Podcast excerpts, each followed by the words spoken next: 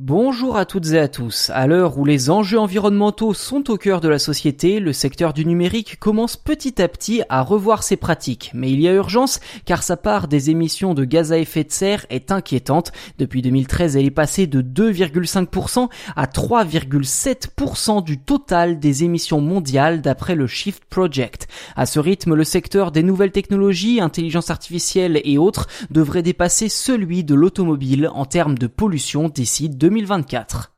C'est dans ce contexte que Happy Days et Greenet.io ont organisé en début d'année la deuxième édition du Sustainable Digital Challenge, le challenge de sobriété numérique en français.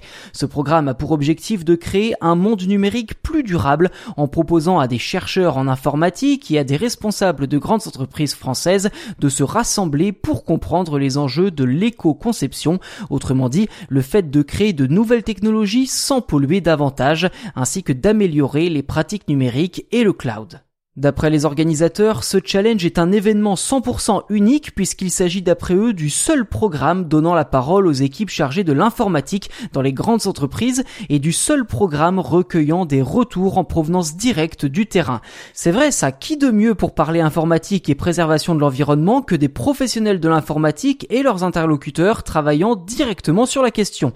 Dans le détail, le challenge a accueilli sur sa plateforme des équipes de tous les horizons, fédérant des designers, architectes, développeurs et product managers de grandes entreprises comme Allianz, BPI France, Crédit Agricole, Doctolib, La Poste, Leroy Merlin, Mythique ou encore Oui SNCF. Leurs réflexions ont été jugées par des professionnels du milieu comme Pierre-Olivier Chotard, marketing manager pour Google Cloud, Vincent Courboulet, directeur de l'INR, l'Institut numérique responsable, ou encore Luc Julia, auteur de There is no such thing as artificial intelligence. Le résultat de ce challenge devrait d'ailleurs être disponible sous peu dans un rapport complet sur le site happydays.global. Par ailleurs, ce challenge a vocation à grandir en France en impliquant plus d'entreprises participantes, mais mais aussi à l'international. Une future édition sera proposée en Asie Pacifique dès 2022, puis en Amérique du Nord en 2023.